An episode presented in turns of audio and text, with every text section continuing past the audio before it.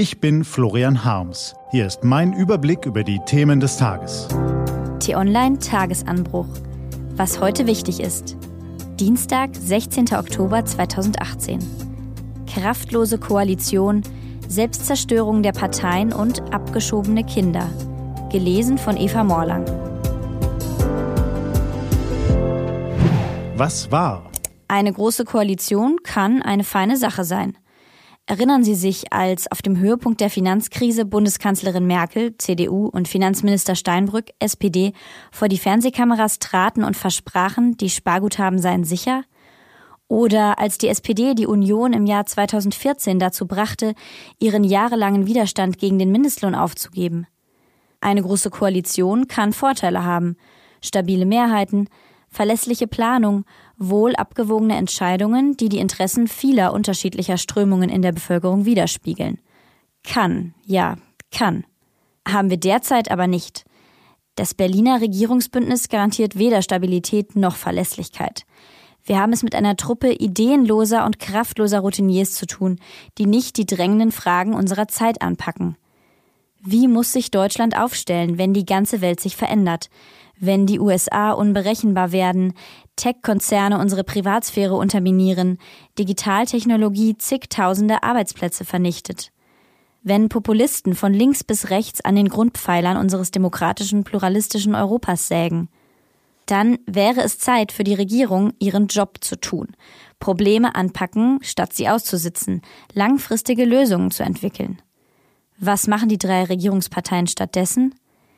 Die CSU hat ihre Führung einem Mann überlassen, der von einem Zank in den nächsten tappt, der politisches Verhandeln mit Draufhauen verwechselt und es nicht merkt, wenn er so nicht nur seine eigenen Leute, sondern auch immer mehr Bürger verprellt. Die SPD schwankt steuer- und orientierungslos der Bedeutungslosigkeit entgegen. Sie sitzt in einer Bundesregierung, obwohl sie gar nicht mehr so genau weiß, ob sie das überhaupt noch will. Und die CDU? Die steht für, nun, Wofür steht sie denn eigentlich? Gut und gerne in Deutschland leben. Und Merkel soll Kanzlerin bleiben. Das ist wohl das Wesentliche, oder? Unter Merkels Führung hat sich die CDU in einem Modus aus pragmatischem Klein-Klein und programmatischer Lehre bequem gemacht. Wer keine großen Ziele hat, der muss sie auch nicht verteidigen. Diese Strategie war jahrelang erfolgreich, aber jetzt zeigen sich ihre Folgen. Einer, der sich traut, das offen zu kritisieren, ist der CDU-Politiker Norbert Röttgen, der im Interview mit T-Online sagt, die großen Parteien dürfen diesen Prozess der Selbstzerstörung nicht einfach geschehen lassen, sondern sie müssen sich ihm entschlossen entgegenstellen. Was steht an? Auf t-online.de geht es heute außerdem um diese Themen. Auch heute geht es im politischen Berlin nochmal um die Bayernwahl.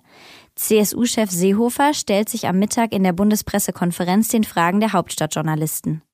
Was geschieht eigentlich mit Kindern, die aus Deutschland nach Afghanistan zurückgeschickt werden?